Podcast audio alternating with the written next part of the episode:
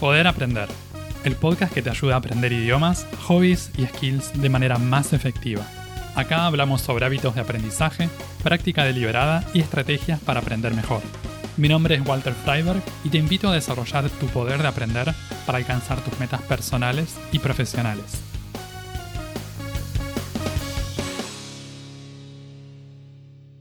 ¿Cómo podemos usar Netflix y YouTube para aprender y practicar idiomas? ¿Conviene usar subtítulos y traducciones?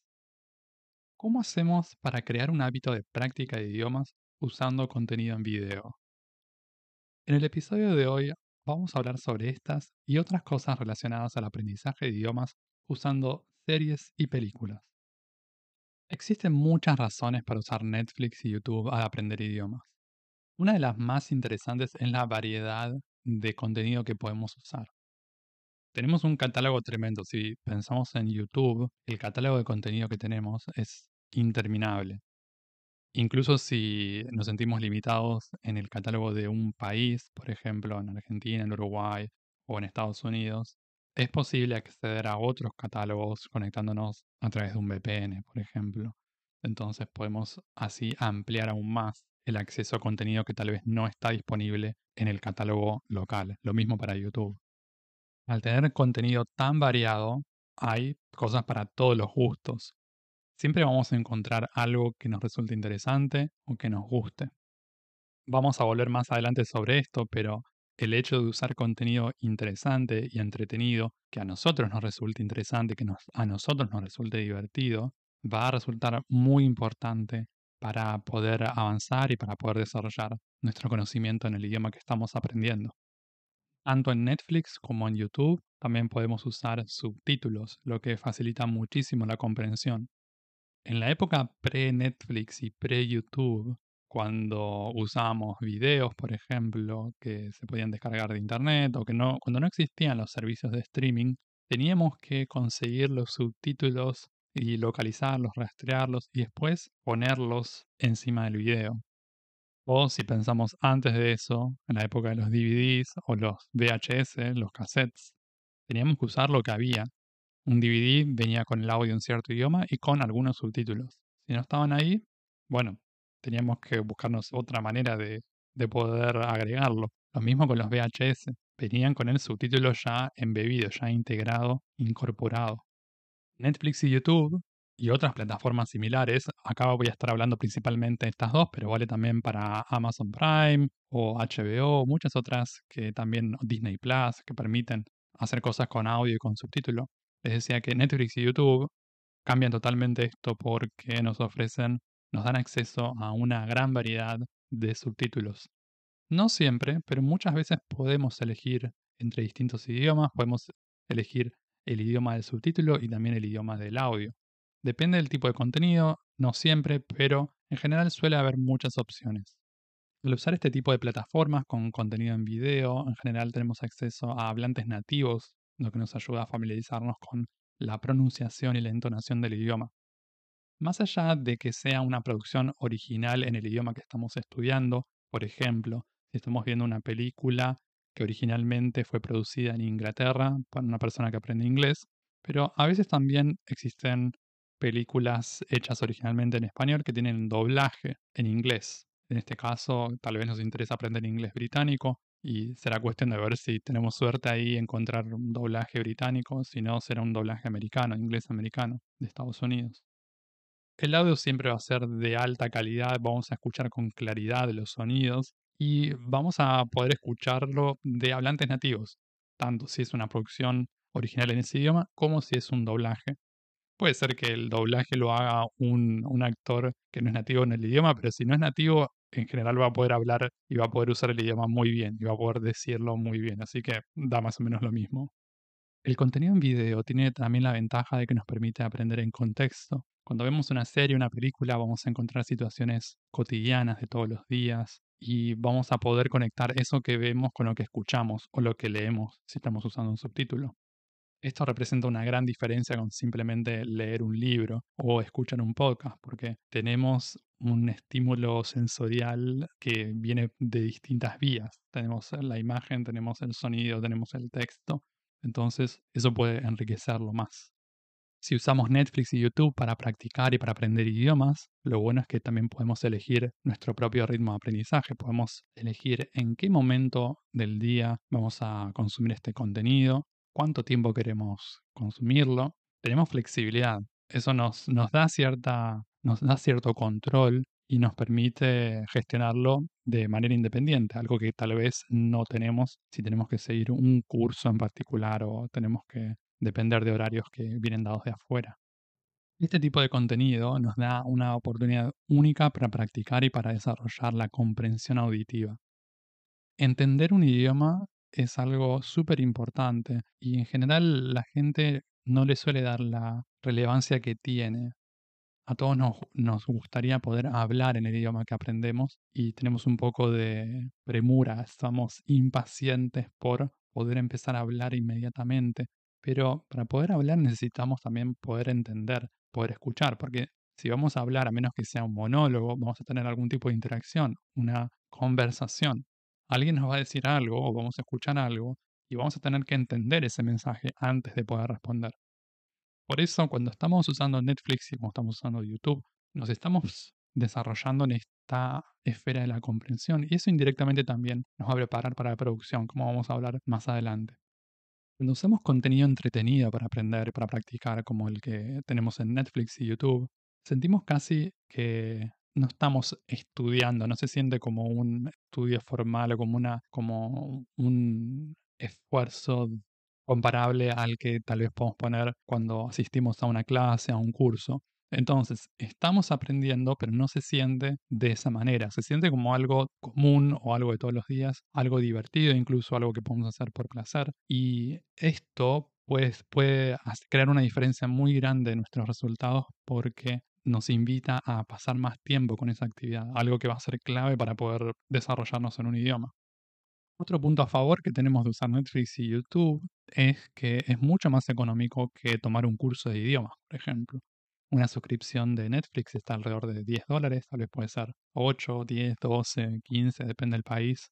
Pero pagamos eso por mes y tenemos acceso a una gran librería de contenido. En el caso de YouTube podemos usarlo gratis o si usamos YouTube Premium también es bastante económico y resulta mucho más barato que tomar un curso de idiomas, que anotarnos en una academia, tomar clases con un profesor particular. Claro que no es exactamente lo mismo, pero en los dos casos puede haber aprendizaje y puede haber desarrollo de habilidades lingüística. Entonces, si comparamos esas dos cosas, el hecho de tener una suscripción, por ejemplo, que nos da contenido, acceso a contenido en el idioma que estamos aprendiendo, que nos permite desarrollar la comprensión, que va a ser algo clave para poder mejorar en el idioma que aprendemos, puede ser como muchas veces un, gran negocio, si lo, si lo pensamos en términos económicos, lo que representa por lo que invertimos y lo que obtenemos. Por eso ahí tenemos otra, otra buena razón para, para usar Netflix y YouTube. Digamos que quieren probar usar Netflix y YouTube para practicar el idioma, para aprender el idioma que les interesa. Una de las grandes preguntas que surge es qué hacemos con el audio y con los subtítulos. ¿qué idioma nos conviene elegir cuando estamos aprendiendo un idioma? Supongamos que mi primer idioma es el español, estoy aprendiendo inglés. Tengo que elegir el audio en inglés o en español, pongo el subtítulo en español, en inglés, lo pongo, subtítulo o no lo pongo. Mi consejo en este sentido es usar el audio del idioma que estamos aprendiendo. Por ejemplo, si aprendo inglés, el audio dejarlo en inglés, o sea, tiene que estar en inglés, y el subtítulo también lo vamos a poner en el idioma que aprendemos. Entonces, de esa manera, para el que aprende inglés, para la persona que aprende inglés, audio en inglés y subtítulo en inglés, para empezar. Esa es mi sugerencia. Resulta que si pusiéramos audio en inglés y subtítulo en español, es muy fácil simplemente leer el subtítulo en español y no prestar atención a lo que escuchamos. O viceversa, ¿no? Si tuviéramos el audio en español y subtítulo en inglés, es muy fácil enfocarnos simplemente en lo que escuchamos, en este caso el audio en español que entendemos, e ignorar el subtítulo prácticamente. No tenemos un desafío ahí, desde ese lado. Entonces mi recomendación es audio en el idioma que aprendemos, por ejemplo en inglés, y subtítulo también en inglés, en el idioma que aprendemos. Esto claramente es más desafiante que poner audio en inglés y subtítulo en español. Es un desafío y es más incómodo y tenemos que aprender a gestionar esa dificultad inicial, animarnos a a enfrentarnos con eso. Ese desafío es la oportunidad de aprender y de desarrollarnos en el idioma que estamos aprendiendo. Si no nos enfrentamos a eso, no va a suceder. De todos modos, tampoco la idea es frustrarnos o sentirnos mal o no entender nada de, lo que estamos viendo o escuchando. Para eso existen herramientas, por ejemplo, extensiones de navegador como Language Reactor, que podemos usar sobre Google Chrome. Funciona en el momento en que estoy grabando esto, funciona solamente en una versión de escritorio. O sea, necesitamos entrar a, a Netflix o a YouTube desde una computadora de escritorio o una notebook. No funciona en celulares. No hay una aplicación para Language Reactor. Pero mm, esta extensión de navegador nos permite usar subtítulos duales. ¿Qué es un subtítulo dual? Un subtítulo dual es, supongamos, yo estoy aprendiendo inglés, tengo audio en inglés, tengo subtítulo en, inglés y debajo de ese subtítulo en inglés al mismo tiempo aparece un subtítulo en español. Ese subtítulo doble, el de abajo, lo puedo ocultar y puedo revelarlo pasando el mouse o puedo revelar algunas palabras, puedo apoyar el mouse sobre alguna palabra para que me diga el significado de esa palabra. Este es un punto intermedio, fíjense que es algo que no es ni subtítulo en inglés ni subtítulo en español. Es las dos cosas o una combinación o un intermedio, ocultando algo, mostrando otra cosa. Esto puede estar muy bueno porque nos da, nos permite tener pasos intermedios entre algo que puede ser muy fácil o algo que puede ser muy difícil. Entonces, de esta manera nos lo podemos regular con los subtítulos duales. Language Reactor es una aplicación para hacer esto, existen otras, hay un montón. Existen algunas también para idiomas en particulares, tal vez para idiomas asiáticos, que funcionan mejor con, con el japonés, por ejemplo, pero Language Reactor es una aplicación que funciona bastante bien con muchos idiomas. Cuando estamos usando YouTube y Netflix para aprender y para practicar un idioma, existen distintas maneras de mirar ese contenido. Entonces, nosotros estamos acostumbrados a sentarnos y ver una película, una serie o ver un video y lo vemos de principio a fin de manera relajada. Pero cuando estamos aprendiendo un idioma, tal vez necesitamos poner pausa o repetir una escena para mejorar la comprensión. Quizás vemos una escena, un, pedacito, y no entendemos, entendemos la mitad, pero si lo vemos otra vez o dos veces más, podemos entender casi todo. Entonces, tener en cuenta esto que cuando tenemos subtítulos, cuando estamos usando algún tipo de herramienta para facilitar la comprensión, está bien usarlo de diferentes maneras. Más adelante vamos a hablar en este episodio sobre práctica intensiva y práctica relajada y vamos a desarrollar un poco más estas modalidades de consumir contenido.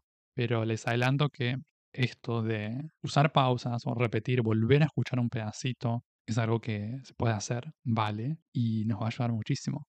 Así que téngalo muy en cuenta. Cuando estemos usando subtítulos, incluso en el idioma que estamos aprendiendo, por ejemplo, tengo audio en inglés y subtítulo en inglés cuando estoy aprendiendo inglés, el hecho de tener el subtítulo puede ser que me lleve a no prestar tanta atención al audio. Entonces, no es un súper ejercicio de comprensión auditiva porque tenemos ahí el soporte escrito que nos hace la vida más fácil. Para empezar y durante un, un tiempo, mientras sea necesario, está bien y está genial esto de usar el subtítulo. Eventualmente, existen muchas ventajas en no usar subtítulos en absoluto, como hacemos, por ejemplo, con nuestro primer idioma. En nuestro primer idioma no usamos subtítulos porque no los necesitamos. Podemos entender escuchando simplemente. Entonces va a llegar un punto en el que nos vamos a sentir lo suficientemente cómodos consumiendo ese contenido en video en YouTube o Netflix como para entender una buena parte sin usar subtítulos. Claro que al principio no vamos a entender el 100% y va a haber momentos en que también vamos a sentirnos incómodos, que vamos a sentir que estamos casi listos para empezar a no usar subtítulos, es decir, para entender simplemente con el audio, pero que nos faltan cinco para el peso o algunos más que cinco. Entonces, eh, se trata también de, enfrentarnos a, ese, momento, a esa situación, y seguir practicando y tratar de esforzarnos en enfocarnos en la comprensión auditiva. Son habilidades diferentes, la comprensión lectora y la comprensión auditiva. Cuando estamos usando un subtítulo estamos practicando la lectura de alguna manera. Y cuando estamos usando simplemente el audio sin subtítulos, estamos practicando la escucha pura, 100% comprensión auditiva. Entonces, eventualmente va a ser necesario no usar subtítulos cuando llegue el momento. Si queremos que esto de la práctica y el aprendizaje de idiomas con Netflix y con YouTube funcione, va a ser importante poder tener material interesante para mirar. Les recomiendo explorar las categorías las recomendaciones de Netflix y de YouTube que les dé a partir de los géneros que les interesan. Otra cosa que pueden hacer es, si van a YouTube, van a encontrar que Netflix tiene canales dedicados a, ciertos, a ciertas regiones o a ciertos idiomas. Por ejemplo, para quienes aprenden español está Netflix Latinoamérica. Ahí van a encontrar las novedades que publica Netflix eh, cada mes en cuanto a series, películas en español latino están aprendiendo italiano, por ejemplo, pueden ir a Netflix Italia, buscan el canal de YouTube Netflix Italia y ahí van a ver que se van publicando las novedades y las nuevas apariciones en cuanto a series, en cuanto a películas en Netflix Italia. Solamente contenido en italiano, con audio en italiano. Lo mismo tenemos Netflix France, por ejemplo, para contenido en francés de Francia. Pueden encontrar también uno para alemán, que agrupa Alemania, Austria y Suiza, y así. Pueden empezar por los géneros que ya saben que les gustan. Por ejemplo, si les gustan las comedias o si les gustan comedias románticas, si les gusta la acción. Pueden ir directamente a esas categorías y ver qué es lo que encuentran o qué, cuáles son las sugerencias que reciben de parte de Netflix o YouTube. En caso de que tengan ganas de desarrollar un vocabulario más técnico o si les interesa algo más específico o del lado de la ciencia o ciencias naturales o ciencias sociales, también pueden buscar documentales, si les gusta la historia también.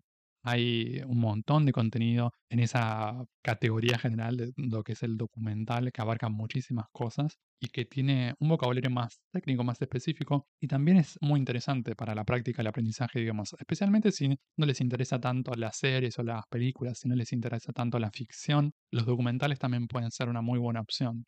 Lo mismo vale para YouTube. En este caso vamos a enfocarnos más en canales de YouTube que nos resulten interesantes a partir de géneros o de temas que, que nos gusten. Una recomendación que me parece muy buena y muy efectiva es crear una nueva cuenta de YouTube. Se puede crear una nueva cuenta usando el mismo mail de la cuenta principal, es como una subcuenta. Pueden aprender a hacerlo buscando en YouTube cómo crear una, una cuenta nueva de YouTube. Y lo que van a hacer es configurarla con el país. Pueden poner en el país local el país del idioma que estén aprendiendo y buscar y suscribirse a canales solamente en el idioma que estén aprendiendo. ¿Cuál es la razón para hacer esto? Supongamos que estoy aprendiendo inglés y quiero tratar de enfocarme en el idioma inglés y no quiero que las recomendaciones de YouTube se filtren videos en español. Para mantenerlo más en inglés, lo que puedo hacer es crear esta nueva cuenta de YouTube y voy a suscribirme solamente a canales en inglés y voy a usarla para consumir contenido en inglés. Si voy a ver un video en español, no voy a usar esa cuenta. O sea, voy a salir de esa cuenta y voy a ir a la, normal que tengo, digamos. Y eso lo que me permite es crear como este microclima de inglés o microcosmos de inglés, este entorno en el que solamente hay contenido en inglés en YouTube. Entonces, si normalmente usamos YouTube, pero nos da por usarlo para ver contenido en español, siendo que en realidad nos gustaría usarlo para consumir contenido en inglés, el hecho de, tener este acceso a una cuenta solamente en inglés nos permite mantenernos más enfocados, nos hace la cosa más fácil porque no tenemos que andar eh, venciendo o juntando fuerza de voluntad para ver, de repente cuando YouTube nos recomienda un video en español, decir, no lo voy a ver, voy a ver el, el video en inglés. Si creamos esa otra cuenta, YouTube simplemente nos recomienda cosas en inglés porque estamos suscritos a canales en inglés, configuramos el idioma en inglés, etc. Si tienen algún intercambio de idioma, o sea, si están practicando con alguna persona del idioma o tienen algún profe de idioma, pueden pedirle recomendaciones de contenido también a esas personas. Pueden buscar reseñas online. Hay podcasts enteros que se dedican a hacer reseñas de contenido, ya sea de contenido de video o mm, contenido de audio. Entonces podemos buscar ahí, podemos buscar reseñas en YouTube también. Y por otra parte también podemos volver a ver series o películas que ya miramos en nuestro primer idioma. Si hay una serie que te gustó mucho, por ejemplo Los Simpsons o Friends, Friends creo que es un caso bastante común entre gente que aprende inglés. Hay mucha gente que aprende inglés o que desarrolló sus habilidades mirando Friends en inglés. Si hay una de estas series que te gustó mucho, puedes volver a verla. Si te, realmente te gustó, probablemente no te aburra volver a verla en otro idioma que estés aprendiendo. Esto funciona mejor con las series más conocidas, más populares, en idiomas bastante conocidos. A veces tal vez no es tan fácil conseguir una combinación en particular Y, por ejemplo, si quiero buscarme el chavo en alemán, tal vez no, no va a funcionar, pero el chavo en portugués sí, por ejemplo, está. Así que mm, es cuestión de, de investigar y, de buscar ahí qué es lo que encontramos. Hay gente que es tan fan de alguna serie o de películas que se acuerda literalmente el guion. Sucede mucho con los Simpsons. Conozco gente que se acuerda muchos episodios, se acuerda el guion de muchas partes de muchos episodios. Y eso también puede ser una gran ayuda cuando estamos aprendiendo un idioma, porque tenemos conectada esa escena a cierto significado, entonces si lo consumimos en otro idioma puede ser una ayuda para asistir la comprensión. Hace un ratito les adelanté esta diferencia entre la práctica intensiva y la práctica relajada cuando estamos usando Netflix y YouTube. ¿Qué es esto de la práctica relajada y qué es la práctica intensiva?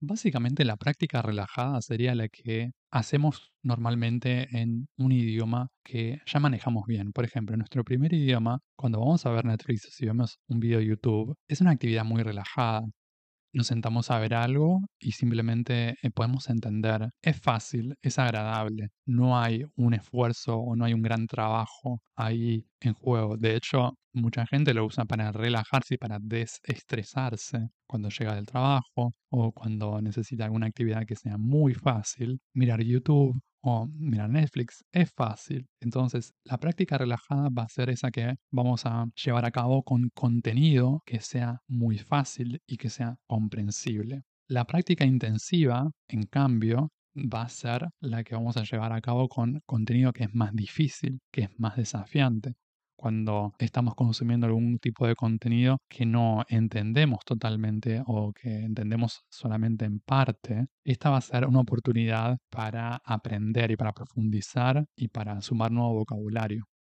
La idea es usar los dos tipos de materiales, tener momentos de práctica intensiva y momentos de práctica relajada. El contenido para niños en Netflix o YouTube suele ser más fácil que el contenido pensado para personas adultas. El inconveniente que puede tener es que tal vez no es tan interesante o divertido para un adulto que está aprendiendo un idioma, pero puede valer como contenido fácil, entonces para práctica relajada. Si les gusta la idea de aprender con dibujos animados o con contenido que está pensado para niños, pueden probar esto. La otra alternativa para contenido fácil en YouTube especialmente es buscar input comprensible en el idioma que están aprendiendo. Por ejemplo, pueden buscar en YouTube input comprensible en inglés. Esta frase, input comprensible en inglés, o si lo escriben en inglés, comprehensible input English, pueden ponerlo de esa manera, que sería lo mismo. Input sería como entrada, sería contenido, en este caso, sería el contenido que consumimos, y mm, contenido comprensible es contenido en una dificultad graduada. Entonces vamos a tener input comprensible para principiantes, para principiantes totales, para principiantes altos, para intermedios bajos, para intermedios, para avanzados. Tal vez los avanzados ya no van a, no van a necesitar mucho este input comprensible y pueden pasar después a contenido más auténtico para hablantes nativos. Pero esto del input comprensible puede ocupar este lugar del, de la práctica relajada, contenido fácil. Es contenido que nos resulta cómodo y que nos ayuda también a mantener habilidad, a ganar confianza, a sentirnos bien cuando estamos usando contenido en el idioma que estamos aprendiendo. Por otra parte, para la práctica intensiva podemos buscar el contenido que más nos guste en Netflix o YouTube, que típicamente va a ser contenido para nativos, pensado para nativos, va a ser más difícil, y este es el contenido que vamos a usar en nuestra práctica intensiva. En la práctica intensiva lo que vamos a hacer es usar alguna de las herramientas de, mm, con subtítulos dobles, por ejemplo Language Reactor, la que les mencioné antes, Vamos a poner pausa, vamos a buscar palabras en el diccionario o vamos a usar traductores online mientras estamos viendo una película o una serie. El tipo de, el tipo de actividad es mucho más pausada y para ver un fragmento de 10 minutos, algo vamos a estar una hora. Entonces, por algo se llama intensivo, ¿verdad? Porque estamos poniendo pausa, estamos buscando en el diccionario, estamos tratando de descifrar significado, de inferir significado de palabras. Cuando vemos una frase entera en el subtítulo, conocemos el 70% de las palabras y nos falta un poco qué quiere decir esta palabra que me falta ahí. Entonces tiene un poco, es más pensado, tiene un poco más de desgaste intelectual, mental. Por eso, ahí es donde se va a producir donde vamos a ir ensanchando lo que podemos hacer y nuestro conocimiento. Al mismo tiempo es una actividad más demandante, es claramente más demandante que la práctica relajada. Lo intensivo es más demandante y lleva más, más trabajo que una práctica relajada. Por eso va a ser importante balancear estas dos prácticas. Por un lado vamos a tener la práctica relajada, el contenido fácil, input comprensible o contenido que ya miramos en nuestro primer idioma, también podría entrar ahí. Y por otro lado el contenido más difícil, la práctica intensiva. Podemos buscar ahí un balance que nos funcione a nosotros, tal vez 20 minutos de esto y 40 minutos de esto otro, 15 minutos de esto y media hora de lo otro. Ver qué es lo que nos va funcionando a nosotros, tratando de tener un poco de cada cosa. Hoy que estamos hablando sobre Netflix y YouTube en el uso aprendizaje de idiomas, me gustaría hablar un poco sobre el rol de la comprensión en el aprendizaje de idiomas en general. A veces cuando pensamos la comprensión en el aprendizaje de un idioma, se nos viene a la mente la idea de comprender la totalidad, comprender al 100%. Y tal vez no es necesario. La comprensión es una construcción, es algo que se va dando de forma gradual, poco a poco. Primero entendemos un poco, después vamos entendiendo más, hasta que eventualmente podemos entender todo o casi todo. Si tomamos una serie o una película, un video de YouTube como principiantes, si estamos recién dando nuestros primeros pasos, quizás podemos entender algo, podemos entender los pronombres, por ejemplo, el idioma que estamos aprendiendo, podemos entender algunos artículos, podemos entender algún tipo de vocabulario muy sencillo que aparece con mucha frecuencia. Entonces, vale la pena enfocarnos en esto, recordarnos que aunque no entendamos el 100%, podemos ir entendiendo cosas y en la medida en que vayamos practicando y sigamos pasando tiempo con el idioma, que nos esforcemos por seguir desarrollando nuestra habilidad, vamos a ir aprendiendo, vamos a ir entendiendo y comprendiendo cada vez más. Es una cuestión de tiempo. Si practicamos, si tenemos actividades para expandir nuestro vocabulario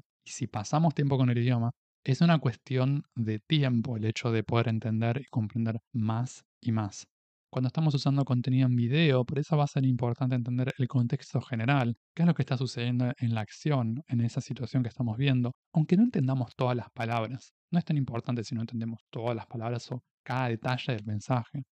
Tenemos la idea general de lo que está sucediendo y en la medida que vamos practicando y desarrollándonos, vamos pudiendo entender más y más. Ya que tenemos el video, ya que tenemos el audio, aprovechemos esta información visual, aprovechemos este contexto, el lenguaje no verbal, todas las señas que tenemos por ahí dando vueltas en las escenas para inferir el significado. No es necesario depender totalmente del, del texto, ya sea el subtítulo o de lo que la persona está diciendo, del audio. Podemos usar también esa información no verbal que aparece ahí y que está para complementar y para completar la comprensión, el significado de eso que estamos viendo. Yo sé que para algunas personas esto de enfocarse mucho en la comprensión, el hecho de pasar bastante tiempo enfocados en Netflix o YouTube, en vez de practicar conversación, puede parecer como una pérdida de tiempo, puede parecer como que estamos malgastando eh, energías o como que ah, también puede parecer como algo improductivo, como que simplemente eh, nos estamos divirtiendo y que no estamos aprendiendo el idioma.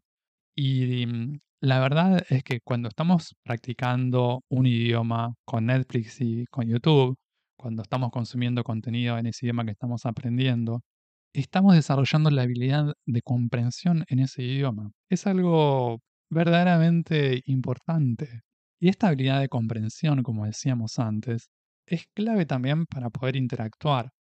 Pero no solo eso, no, no es solamente por el hecho de que cuando yo estoy escuchando, cuando yo estoy viendo un episodio de una serie, una película o un video de YouTube, no es solamente el hecho de que estoy practicando esto de poder entender cuando alguien me dice eso, sino que una, una cosa muy importante ahí es que estoy aumentando el rango y estoy desarrollando mi vocabulario pasivo. El vocabulario pasivo es el vocabulario que yo puedo entender en un idioma que estoy practicando. El vocabulario activo va a ser el vocabulario que yo puedo usar para comunicarme. Normalmente los estudiantes de idioma decimos, puedo entender mucho más de lo que puedo decir. Sí, eso es común para todos y eso también es así en tu primer idioma, en nuestro primer idioma. Para aumentar nuestro vocabulario activo, simplemente tenemos que aumentar nuestro vocabulario pasivo. Entonces, si nos exponemos a una gran variedad de contenidos y aumentamos significativamente nuestro vocabulario pasivo, si podemos entender mucho, vamos a poder aumentar también lo que podemos decir. Va a ir creciendo proporcionalmente, o algo así, no exactamente, pero va a ir creciendo también nuestro vocabulario activo. Por eso, usan YouTube y usen Netflix para aumentar su comprensión y indirectamente van a estar colaborando y van a estar trabajando en su futura producción. Eso les va a ayudar en sus conversaciones del futuro, créanme. Otra ventaja de usar contenido de Netflix y YouTube cuando estamos practicando un idioma es que nos habituamos también a la práctica de comprensión auditiva en situaciones de conversación real. Cuando tengamos nuestras conversaciones en el futuro, vamos a estar acostumbrados al tipo de expresiones, a la velocidad también, porque no es lo mismo la velocidad de un curso de idioma, de una clase de idioma cuando estás hablando con tu profesor o tu profesora, que la velocidad real que encuentras en una serie, en una película, el idioma que estás practicando. Y cuando tengas una conversación no te van a hablar como tu profesor o tu profesora, te van a hablar como todos los días, como habla la gente en la calle. Entonces, si practicas con Netflix y con YouTube, te acostumbras a esa forma de hablar, al vocabulario, a la entonación, a la velocidad, a un montón de cosas que están ahí. Por eso me parece que vale la pena. Una vez que decidimos usar Netflix y YouTube de esta manera, cuando decidimos, bueno, Walter, me convenciste, voy a probar esto de usar Netflix y YouTube para practicar idiomas. ¿Cómo hago? ¿O ¿Por dónde empiezo? Si ya usas Netflix y YouTube, si te gusta usar estas plataformas y las usas en tu primer idioma, digamos, tu primer idioma es el español y consumís contenido en español, va a ser necesario cambiar algunas cosas. Es posible que sientas algún tipo de resistencia a usar contenido en el idioma que estás aprendiendo, porque es más difícil que usar Netflix y YouTube en tu primer idioma. De repente perdés ese Netflix y YouTube de relax y, se y aparece este Netflix YouTube de estudio pero bueno, no nadie está obligado a hacer esto. Esto es simplemente una invitación, esto es una propuesta para practicar y para aprender idiomas de forma más divertida. Pero nadie está obligado a aprender un segundo o un tercer idioma. Es simplemente una elección personal y se supone que es algo que querés hacer y tenés, debes tener tus razones. Supongo que tenés razones y que por algo estás probando esto. Entonces, va a haber un poco de resistencia desde ese lado y es, es bastante normal. Tenemos que acordarnos por qué lo estamos haciendo esto, por qué estoy mirando Netflix y YouTube en este idioma, por qué quiero aprender este idioma para esto y para esto otro, porque es importante para mí por estas razones. Podemos también, algo que me parece que puede ayudar mucho, es crear algunos rituales de práctica Netflix y YouTube en distintos momentos del día si les gusta mirar algo de YouTube o un pedacito de alguna serie mientras están desayunando o cuando están cenando, darles el lugar a la práctica de idiomas con, Netflix o con YouTube. Va a ser importante esto de, acostumbrarse a elegir el idioma de entrada, dejarlo configurado en audio en inglés, subtítulo en inglés, si están aprendiendo inglés, ¿no? o, en el, o en el idioma que estén aprendiendo. Acostumbrarse a configurar el idioma al principio y no cambiarlo son pequeñas cosas que, que, vamos practicando y que vamos entrenando y que después nos ayudan a mantenernos. El gran esfuerzo es al principio. El esfuerzo este de, o la, la acción difícil es esto de elegir el, en el momento en que empezamos a hacerlo. Si lo piensan, eh, son un, par de pequeñas acciones, que es elegir el idioma, elegir el subtítulo, elegir el idioma del audio, elegir el idioma del subtítulo ya está. después es simplemente no cambiarlo. Hay situaciones particulares, tal vez para gente que convive con otras personas, si estamos compartiendo la casa con amigos o con familia, con pareja, y normalmente compartimos esos momentos de, Netflix o de YouTube con otras personas, puede haber estrategias para mirar, para compartir esos momentos. Una sería persuadirlos de que aprendan el idioma con nosotros. Si la otra persona no está aprendiendo ese mismo idioma, es convencerlos para que lo hagan, para, que, para darle una oportunidad compartir un idioma con otra persona puede ser algo muy lindo, ya sea de familia, pareja, amigos. Y en el caso de que no quieran hacerlo, tal vez pueden las dos personas estar mirando el mismo tipo de contenido, pero yo, por ejemplo, puedo cargar Netflix en mi celular y usar el audio en, en el idioma que aprendo. Con el subtítulo tal vez ahí hay que ver cómo se negocia, pero perfectamente se podría probar esto si, usan auriculares, por ejemplo. Yo puedo escuchar el, el, idioma que aprendo y la otra persona que está mirando conmigo al lado puede escuchar en otro idioma. Cada uno con sus auriculares se puede gestionar de esa manera. La verdad es que desconozco si hay algún tipo de aplicación o alguna herramienta para hacerlo, quizás con una sola cuenta de Netflix, o sea, mirando un, por ejemplo, si estoy mirando la, en, una Smart TV y hacerlo directamente desde ahí. Puede ser que haya, eh, la verdad es que no, no lo investigué, pero si no, otra opción fácil sería cargar Netflix en el celular y tener los auriculares conectados al celular, ¿no? Por ejemplo, o una tablet. Para crear también este hábito en el uso de contenido de video en otros idiomas, puede ser útil tener, establecer una meta, un objetivo de cuánto tiempo queremos ver por día. A algunas personas les puede parecer muy estructurado. Fíjense, pueden probarlo esto. Mm, hay gente que tal vez apunta a mirar media hora de contenido, una hora de contenido. Puede ser una hora en total, eh, ya sea media hora de Netflix y media hora de YouTube, o si les gusta YouTube, simplemente hacer una hora de YouTube, como para asegurarnos de o tratar de aumentar la probabilidad de que vamos a pasar tiempo suficiente con ese idioma. Si bien yo soy fan de, esto de, la constancia y de al menos hacer un poquito, la verdad es que si hacemos cinco minutos o si miramos cinco minutos de YouTube por día, tal vez no, no vamos a, progresar tanto. Esto vale también para la gente que practica con Duolingo. Todo bien con Duolingo y me parece que, que puede ser útil, pero cinco minutos o tres minutos por día, por más que tengamos una racha de 10 años, a veces no resulta suficiente, en el sentido de que tal vez necesitamos un poco más de tiempo. Por eso tal vez mi sugerencia sería como mínimo tal vez tratar de apuntar a unos 20 minutos, media hora, y de ahí lo pueden ir aumentando, estableciendo límites también superiores, porque Netflix y YouTube pueden ser altamente adictivos. Eso puede ser un pro y una contra también al usar estos, este tipo de contenido, porque queremos pasar tiempo con el idioma, depende del tiempo libre que tengamos, depende de las responsabilidades y las actividades que tengamos, pero no es lo único que hacemos en la vida. Entonces, supongamos que una persona dice, yo tengo mucho tiempo para Netflix y YouTube, pero no queremos descuidar otras actividades que son importantes. Entonces, tenemos que ir viendo también eh, si llega un punto en el que se vuelve divertido y se vuelve demasiado divertido, tenemos que cuidar, poner ahí un límite y no caer en la compulsión a usar Netflix y YouTube con la excusa de que estamos practicando nuestro idioma, descuidando otros estudios o descuidando el trabajo, descuidando vínculos. Entonces, importante tener eso en cuenta.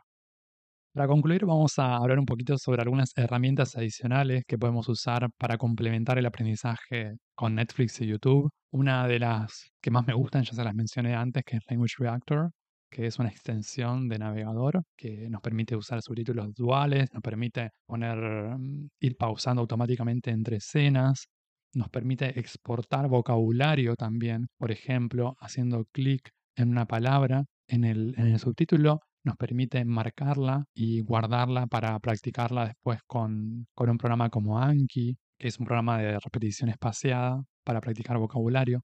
Entonces, Language Reactor y otras extensiones de navegador similares que trabajan con Netflix y YouTube. Language Reactor también funciona con otras, algunas plataformas más si les gusta Disney Plus o si les gusta HBO, otra que, no son ni Netflix ni YouTube, pueden buscar, tal vez puede ser que, yo la verdad es que no exploré mucho eso, pero pueden buscar extensiones similares que tengan soporte para eso. Normalmente Netflix y YouTube son las más populares y para las que hay más herramientas, así que eso, si encuentran algo interesante en Netflix y YouTube en contenidos, los recomiendo porque permite hacer un montón de cosas con eso. El aprendizaje en Netflix y YouTube se lleva muy bien con las aplicaciones de repetición espaciada, como Anki, la que les mencioné, o Quizlet o Memrise. Son aplicaciones que nos permiten mm, practicar vocabulario, frases o pronunciación para poder recordarlo. Son como flashcards, como tarjetas de, que usamos para, memorizar cosas. Y lo lindo de crear tarjetas de estas flashcards con, con contenido de Netflix y YouTube es que mm, puede ser contenido va a ser contenido más interesante y más relevante y con algún tipo de conexión emocional, porque supuestamente es contenido que nos gusta. Si estamos haciendo una tarjeta con un capítulo de Friends, con una frase que hizo un personaje en una escena que nos pareció divertida, hay más probabilidades de que tengamos una mayor retención de esa palabra, de esa frase, en vez de si usamos una lista de vocabulario que tenemos una palabra en el frente de la tarjeta y en el reverso la traducción. Entonces, cuando hacemos tarjetas de este tipo con series y películas, muchas veces vamos a estar usando una frase entera, que es una muy buena manera también de, usar este tipo de, herramientas. Language Reactor y otras aplicaciones, otras extensiones similares también nos permiten exportar los subtítulos enteros de videos o series a PDF. Podemos exportarlos a una otra pestaña del navegador como HTML y después podemos hacer cosas con eso. Otra aplicación similar a Language Reactor es ASB Player. Esta yo la conocí hace poco, me parece muy interesante. Yo la verdad es que estoy más familiarizado con Language Reactor, pero ASB Player también es bastante popular entre gente que aprende idiomas con Netflix y YouTube. Así que se las recomiendo para darle un vistazo y fijarse si les sirve.